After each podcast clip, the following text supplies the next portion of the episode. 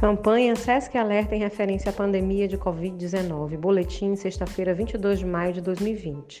No mundo hoje, há 5 milhões e 288 mil casos confirmados da doença, além de mais de 2 milhões e 102 mil pessoas recuperadas e 340 mil óbitos.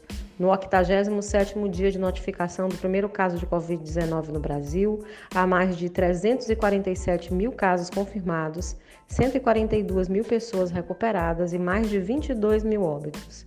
No estado do Maranhão, a notificação de 18.787 casos confirmados, 3.889 pessoas recuperadas e 722 óbitos. Ressaltamos ainda 3.593 casos suspeitos e 14.559 descartados. Total de exames realizados em âmbito público e particular: 33.277 testes.